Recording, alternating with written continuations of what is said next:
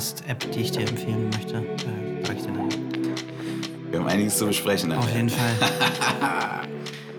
Aber das Wichtigste, was wir zu besprechen haben, liegt vor uns. Yes. Auf unseren Tabletten. Wir sind diesmal- ist die Seite besser. Ja, genau. Komm, mal hier ein bisschen. iPad-Ballett. Ja. Technisch fully equipped. Wenigstens das stimmt bei unserem Podcast. Alter. Genau. Nicht, das andere stimmt nicht, aber iPads sind da. Wir sind heute im schönen Schöneberg. ja, im Keller. Es ist eigentlich ein Keller. Wie viele Stufen sind wir runtergegangen? Eine. Also es ist Eine, ja? Ist Also eine Stufe ist wirklich schon Keller, ja? nee, es, es wirkt so kellermäßig. Es ist ein Erdgeschoss, aber es ist, hat halt wenig Souterrain. Souterrain. Souterrain, genau. Wow. Das ist neu. Wir waren noch nie im Souterrain. Ja, das stimmt. Äh, in einem Work-Shack-Space, Coworking Space. ohne dass wir ein Startup sind. Ich glaube, wir haben es geschafft. Yes. Unser Podcast hat es geschafft. Aber wir haben ähm, ein gutes Thema, wie ich finde, weil du hast mir ja einen Artikel geschickt letztens. Ja. Und da ging es darum, ähm, einer dieser Artikel, die zehn besten Dinge, wie du dein, auf dein Kind eingehen kannst. Und ein Punkt, ähm, der, an dem bin ich hängen geblieben und über den haben wir auch schon so ein bisschen äh, geredet, dass wir dachten, das ist auf jeden Fall wert, darüber, wenn wir schon so lange darüber reden, das auch noch äh, mitzuteilen und Ja. zu hören, was die Leute, die diesen Podcast hören, auch vielleicht an Erfahrung haben. Und zwar ist in diesem, Pod, äh, in diesem Artikel gibt es einen Punkt, ähm, der sagt, wenn du willst, dass dein Kind später mal ausgeglichen, erfolgreich oder sehr, wie würde man sagen, bei sich ist, dann musst du dein Kind auf jeden Fall ähm, auf Bäume klettern lassen und der Horror jedes Elternteils ähm, mit scharfen Gegenständen spielen lassen. Auch das. Auch das. Auch das. Und der Artikel beruft sich auf eine Norwegerin Ja. mit dem Namen Ellen Beate Hansen, Sandsetter. Langer Name. Ja. Ähm, die hat einfach mal ganz, ganz viele Quellen zusammengesucht und ist äh, ähm, zu dem Schluss gekommen, beziehungsweise geht davon aus, dass das ähm, riskante Spiel, nennen wir es einfach mal, Ja, würde ich sagen, ja, heute, ja, ja, ja. ähm, nicht nur irgendwie eine Option ist, sondern wichtig ist oder, oder entscheidend ist auch in der, in der Evolution vom Kind. Und ähm, das finde ich ziemlich spannend, so, weil ich glaube, klassisch weiß man, wenn man sein Kind zu übertrieben beschützt und in Watte packt, dass es irgendwie nicht gut sein kann. Ja. Oder, also ich mach, machen zwar viele, aber oder also mir geht Hast du das, hast du das gemacht? Hast du das gemacht? Was denn? Ähm, dein Kind in Watte gepackt oder hattest du, als dein Kind ähm, geboren wurde oder angefangen hat zu laufen, warst du übervorsichtig? Also, Ich ehrlich gesagt, ich glaube nicht so wie die Mutter. okay. Also die Mutter hatte eher so, Ja. so glaube ich, dieses extreme, es kann immer was passieren und so. Ich war da nicht so extrem, glaube ich. Aber es kann gut sein, weil so Vater, Tochter, erste Kind und Ja, so. ja. Im Nachhinein habe ich bestimmt so ein paar Sachen gemacht. So. Also bei mir war es so, dass mir plötzlich ähm, die Wohnung ähm, habe ich in einem anderen Licht gesehen. Ich Verstehe. Habe ich habe potenzielle. Stimmt, stimmt. Ne, also Gefahren, dann ja. war dann war die die Ecke war dann so die Horrorecke oder ähm, oh da liegt ein Messer irgendwie in der Küche. Also das ich hatte es plötzlich im Blick, was ich vorher nie im Blick Du hast hatte. vollkommen recht, überlege ich, merke ich auch gerade. Ich hatte auch so solche, solche Ecken, ähm, Silikondinger Ja, geholt, die man ja. auf die Ecken klebt und Ja. sowas. Das stimmt schon, das stimmt schon. Ähm, aber trotzdem äh, ähm, ist es wichtig, wie sie sagt, dass die Kinder lernen, riskant zu spielen. Mhm. Und damit ist gemeint, ähm, auch ohne Regeln zu spielen und auch ohne Aufsicht. Mhm. Gibt es auch ein ganzes Buch drüber? Kann ich äh, gleich noch mal was zu sagen? Ja, aber ähm, ich finde das, ich finde das wichtig. Ne? Wir hatten das, glaube ich, schon mal in einem anderen Podcast, dass ähm, Langeweile, ne? Ähm, dass wir, dass die Kinder so vollgepackt sind, dass sie keine Langeweile Ja. mehr haben.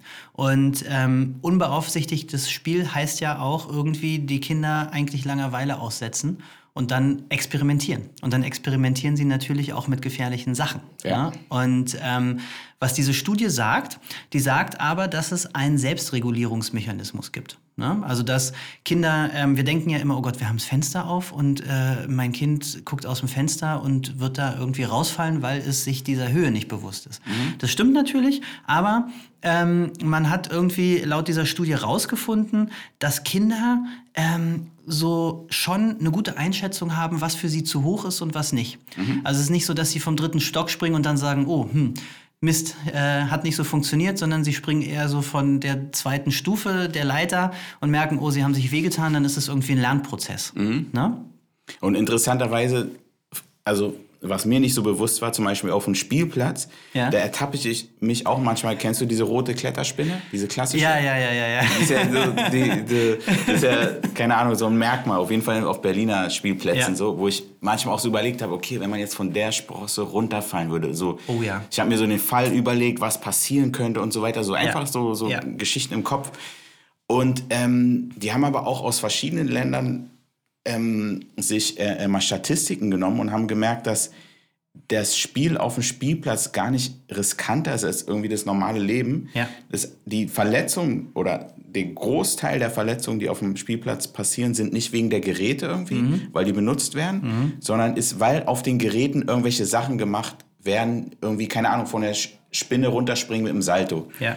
Oder ähm, kleine Schwester auf die Schulter nehmen und sich dann auf eine Schaukel stellen und dann losschaukeln. Solche Sachen. So, ja. Das sind eigentlich so ja. die Hauptsachen und gar nicht so der Spielplatz an sich. Und das Witzige ist, die Kinder suchen sich ja auch oft gar nicht die Geräte aus, sondern so die Sachen, die gar nicht zum Spielen genau. vorgesehen waren. Ne? Da habe ich einen ganz spannenden Artikel ähm, gelesen, dass ähm, es auch eine Studie gab, dass Spielplätze eigentlich ein bisschen riskanter sind, mhm. weil ähm, und die Spielplätze so wie sie gestaltet sind, wie wir sie kennen, für Kinder eigentlich gar nicht gerecht sind weil die brauchen gar nicht so viel Spielzeug. Ne? Wie du sagst, die nutzen die Sachen eigentlich ja. nicht so, ähm, wie die Bauer das vorgesehen haben. Ja. Und die haben auch gesagt, es gibt ja auch diese Böden, die so ein bisschen abfedern. Ne? Ja. Und die haben eigentlich gesagt, dass wenn Kinder auf so einen Spielplätzen spielen mit Böden, die abfedern, ja. dass die Kinder sich mehr verletzen weil sie nämlich das Risiko nicht mehr einschätzen können, weil sie springen von einer Höhe, gewissen Höhe runter und der Boden federt ab und sie, Krass. und sie merken natürlich, ah, okay, ey, wow, ich kann von so einer Höhe springen. Sie haben ja ein Körpergefühl zu dieser Höhe, aber ähm, haben das Gefühl, der Boden fe ähm, federt ab. Dann machen sie es woanders, haben die gleiche Höhe, mhm. aber der Boden ist härter und dadurch steigt natürlich die, Ver äh, die Verletzung. Und vor allem Sie sind ja sich. solche Boden, Böden auch nicht ähm, real life so. Also nee. das ist ja, ja, das kommt ja nicht irgendwie vor. Ne? Nee. Das ist einfach ja. extra für den Spielplatz, für die Sicherheit in Anführungsstrichen gemacht, aber interessant. Eigentlich sehr kontraproduktiv so. Ja. Und was ich aber spannend finde, ist, das wurde in der Studie auch so ein bisschen angerissen, dass es ganz wichtig ist, wenn die unbeaufsichtigt spielen, dass Kinder auch untereinander spielen mit mhm. mehreren Altersstufen. Ja. Ne? Also, dass, dass es so ein gegenseitiges Lernen gibt, dass die rausgefunden haben, ähm, ah, okay, ich spiele jetzt, zum Beispiel meine Tochter ist fünf, ja, und sie spielt jetzt mit einer acht- oder neunjährigen. Die kann ja auf jeden Fall viel mehr. Und so ein natürlicher Mechanismus wäre ja, ey, ich sag der Achtjährigen, pass aber auf meine Tochter auf, die ist noch ein bisschen jünger. Mhm, mhm, weil ich im Kopf habe, die Achtjährige wird natürlich noch ein bisschen mehr Haut drauf sein als meine Tochter, mhm. weil sie größer ist, weil sie mehr aushält. Mhm. Aber das ist eigentlich äh, gar nicht so, sondern es ist eher so, dass die ähm, Jüngeren zwar sich an den Älteren orientieren und denen das auch nachmachen, aber die Älteren eher auf die Jüngeren gucken und sagen, ey, pass mal auf, ähm, das schaffst du noch nicht, weil du kleiner bist. Also ja. das ist wie so ein Selbstregulierungsmechanismus. Und das finde ich spannend, so ein gegenseitiges Lernen, so ein Konzept. Auf jeden Fall. Ne? Und 8, 9 sind die sich auch schon so ein bisschen bewusst, was Gefahren äh, äh irgendwie angeht. Ne? Ja. Und ich habe hier ähm, auch eine Statistik, finde ich auch krass, so die einfach über das, ähm, so ich gehe mal vor die Tür, ne? so ja. Kids oder ja. Kinder draußen spielen lassen. Untersuchungen zeigen, dass Kinder in Deutschland sich in den 60er Jahren in einem Radius von mehreren Kilometern ja. frei bewegen konnten. Heute kommen sie allein kaum noch 500 Meter vom eigenen Zimmer weg. Ja. ja. Das heißt, es, das, da engen wir uns äh, äh, immer wieder ein. Und hier ist noch ein Zitat aus, aus, einem, aus ich glaube, einem Zeitartikel. Die Eltern überschätzen die reale Bedrohung und verbannen jedes Risiko lieber zwischen Buchdeckel. Ja Mit gemeint, ähm, Ja. wir lesen Stories Ja. wie Ronja Räubertochter, Ja. äh, Huckleberry Finn, der irgendwie vom Floß, äh, mit dem Floß irgendwie durch den. Fluss schippert und geile Story.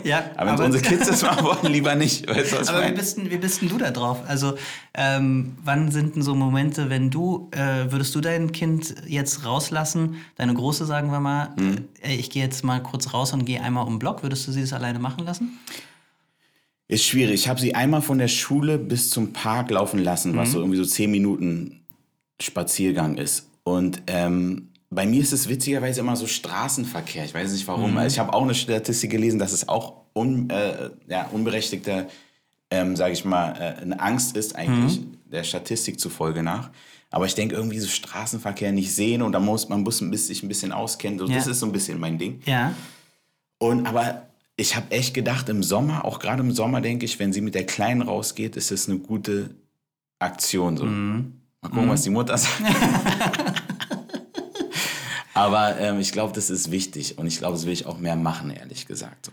Ja, weil ich finde das einen guten Punkt, ne? Weil ich denke auch, also wenn ich so theoretisch drüber nachdenke, ist es für mich auch ein Punkt, wo ich sage, ja, stimmt, ey. Also Ja. zum Beispiel mein, mein Opa war Förster, also von meiner Mutter der Vater. Und wir haben, war ich oft bei meinen Großeltern und das Haus war mitten im Wald.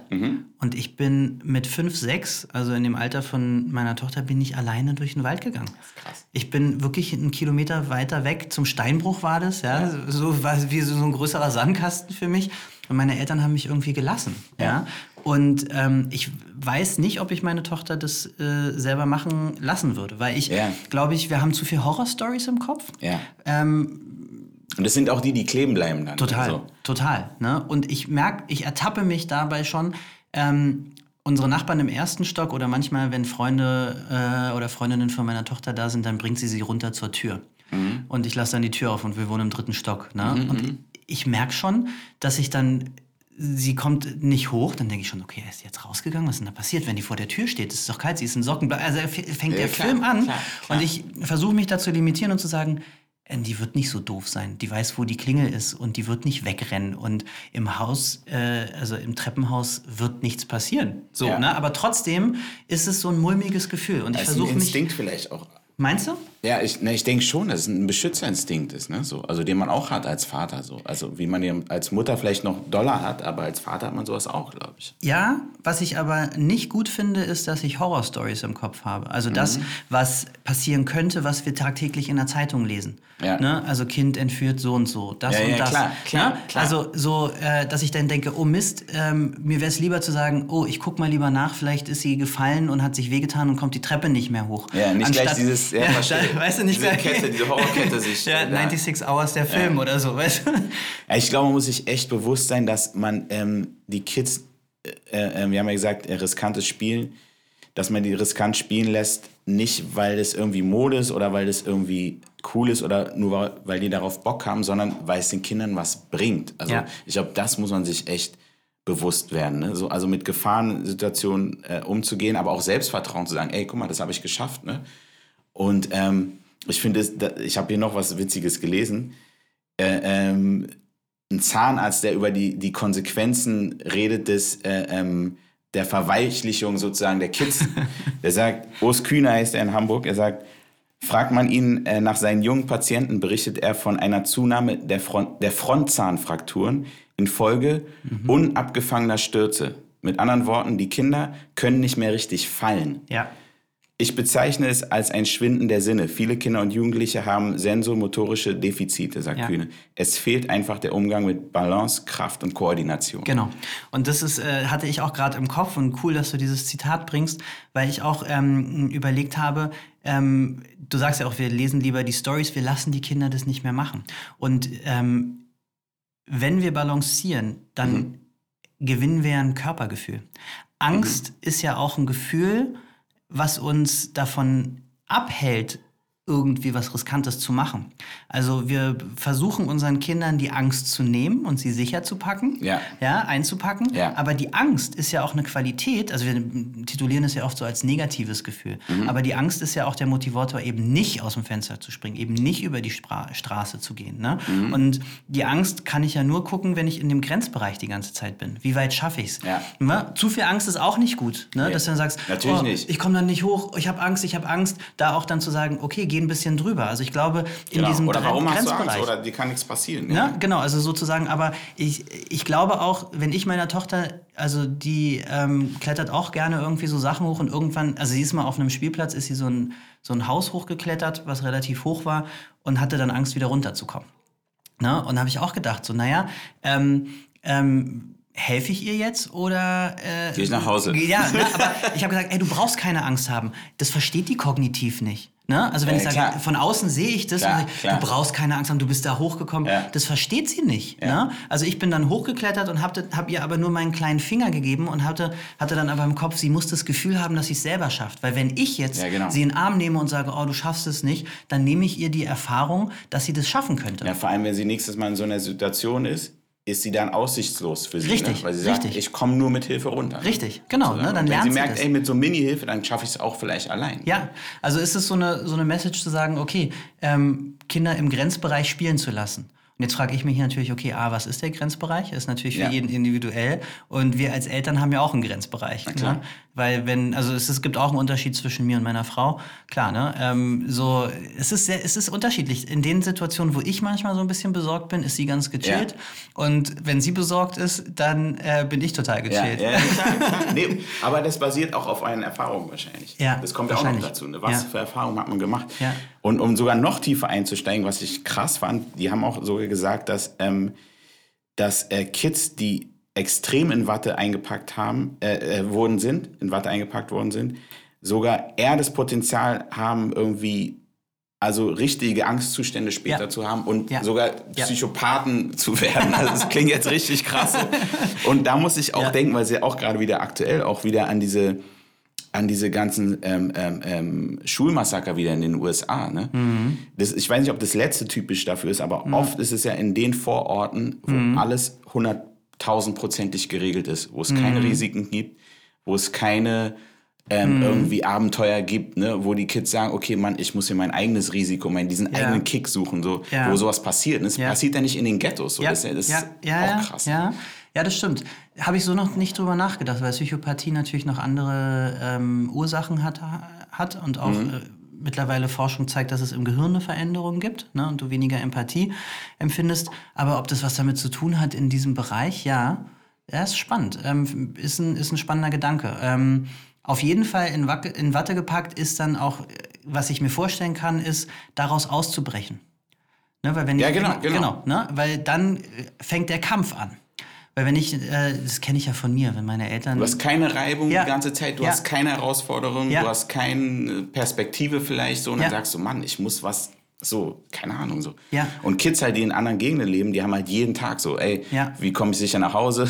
Weil ich meine, so, ja, das ist stimmt. so, Es stimmt, es stimmt. Ich finde es ich find das, ich find das ein spannendes Thema, weil es ist dann die Fra- äh, okay, es ist die Frage, packe ich jetzt mein Kind in ein unsicheres Viertel und sage, ey, lern mal nach Hause zu kommen. da Ich hoffe, du kommst nach Hause. genau.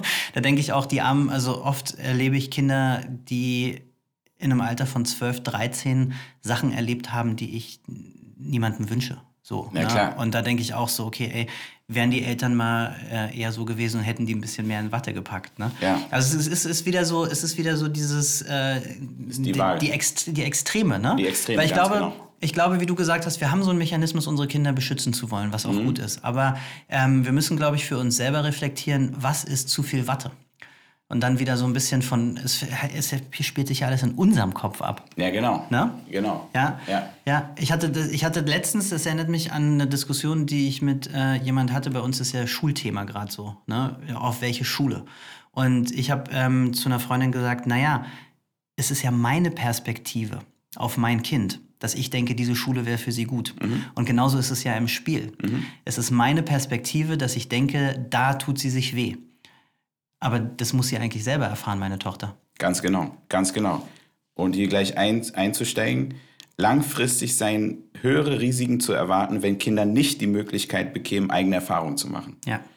Ähm, Studie äh, University of British Columbia mit 50.000 Kindern, die das Spielverhalten analysiert haben. Ja, ja, ja, ja. Wir haben festgestellt, dass Kinder, äh, sorry, wir haben festgestellt, dass Kinder in Spielumgebungen, äh, in denen sie Risiken ausgesetzt sind, ihre soziale Interaktion, Kreativität und Widerstandsfähigkeit steigern können. Genau. Das alles auch äh, kommt aus der Resilienzforschung, ne? dass es uns auch resilienter, also widerstandsfähiger macht, weil wir auch so das Gefühl haben, okay, wir schaffen es, wir können unser eigenes Leben in die Hand nehmen. Ja, das ja. ist eine spannende Studie. Ja. Also insofern eigentlich ähnlich wie mit Benno damals. Ja. Flügel geben. Ja, ja, ja, ne? ja. Bisschen mehr loslassen. Ja. Und ähm, und, glaube ich, die gesunde Balance zu, zu finden. Denke ich auch. Und um auf das Buch, was ich gelesen habe, nochmal zurückzukommen, das heißt, wie Kinder heute wachsen. Und ähm, da sagen die auch, wir müssen Kinder mehr in der Natur spielen lassen. Ja. Wir sind ja in der Großstadt und wir, ich gehe ja auch mit meiner Tochter immer auf den Spielplatz, weil ich denke, ja super, ne? Aber dann ist genau die das. Die Natur ist hier. Ja, die, das ist die Natur der Sand, ja. und irgendwelche Holzgeräte wachsen da und irgendwelche Spinnen. Aber die Natur ähm, bietet das ja alles von im Kleinen im, äh, bis ins Große. Ne? Also du hast so dieses ähm, Entdeckerische, dass du kleine Tierchen siehst, dass du irgendwie ähm, jeden Schritt ähm, analysieren musst, ist da jetzt irgendwie was drunter genau, oder nicht. Ganz also, andere Instinkte. Ganz, genau, ja. ne? Und ähm, du hast eine ganz andere ähm, Wahrnehmung auch, weil du ganz andere Töne mhm. hörst. Und die sagen sogar, ähm, es ist auch eine Stressreduktion. Weil wenn du nämlich die ganze Zeit hier bist und die Autos in der Stadt, dann ist dieses Spiel, kann eigentlich mehr Stress fördern. Und das fand ich spannend. Ne? Weil ähm, die Natur, gibt es ganz viele Studien, dass Natur uns ähm, konzentrierter, fokussierter und Stress äh, reduziert. Und für Kinder ähm, eigentlich genau auch dieses mit diesem äh, Risikobereich spielen.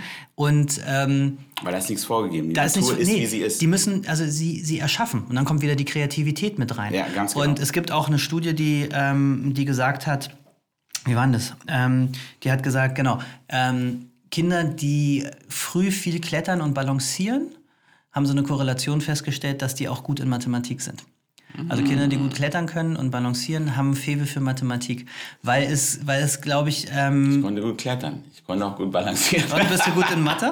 Oder hat die Schule das kaputt nee, gemacht? Ich war nicht, ja, wer weiß, wer weiß. Vielleicht wäre ich gut in Mathe gewesen. Also bei mir war es auf jeden Fall nicht so, aber Wahrscheinlich wegen Gehirnareal, bestimmten Gehirnareal? Naja, ja klar, im Klettern musst du, äh, musst du gucken, ne, äh, trägt mich dieser Ast, trägt mich dieser Ast nicht. Ähm, wie weit ist der Abstand? Ähm, Schaffe ich das äh, mit den Händen loslassen, mhm. äh, über diesen Ast zu balancieren, bis ich beim nächsten bin. Also ich muss Was natürlich, natürlich sein kann, ist, dass, dass man von diesem praktischen Mathematik in diese theoretische, dass die einem einfach nicht Spaß macht. Ja, das also kann sowas bei sein. mir, Mathe hat mir ja. keinen Spaß gemacht. So. Ja. Das kann natürlich dann sein, dass manche haben dann auch daran Spaß, ja. das theoretisch umzusetzen ja. und manche, für manche ist es halt theoretisch nicht. Aber finde ich auch spannend. Ja, aber du lernst auf jeden Fall eine Koordination, ne? Und du lernst ja. deinen Körper kennen. Ja, klar. Du lernst deinen Körper, Natürlich. ja, was, was der eigentlich alles kann. Und ein Körpergefühl ist ganz wichtig. Mehr, mehr Selbstvertrauen auch. Ja, so. ja. Insofern Kids mehr, mehr rauslassen auf jeden Fall. Auf jeden, also in das, die Natur, wenn es geht. In die Natur, das ist lustig, weil das war mein ähm, Vorhaben für dieses Jahr, mehr in die Natur mit meiner Tochter zu gehen. Ich bin dabei. Ich bin dabei. Dann würde ich sagen, ich möchte mit einem besonderen Zitat von Dori mhm. schließen. Weißt du, wer Dori ist? Nee. Kennst du Nemo? Ja. Das ist ein Fisch. Ach, du, ja, okay. Dori, der ja. Fisch, hat gesagt, ich zitiere, ja. du kannst doch nicht zulassen, dass ihm nie etwas passiert. Dann passiert ihm ja nie etwas. Geiles Zitat, ich kann mich erinnern. In diesem Sinne, ähm, frohes Spielen. Ja, auf jeden Fall.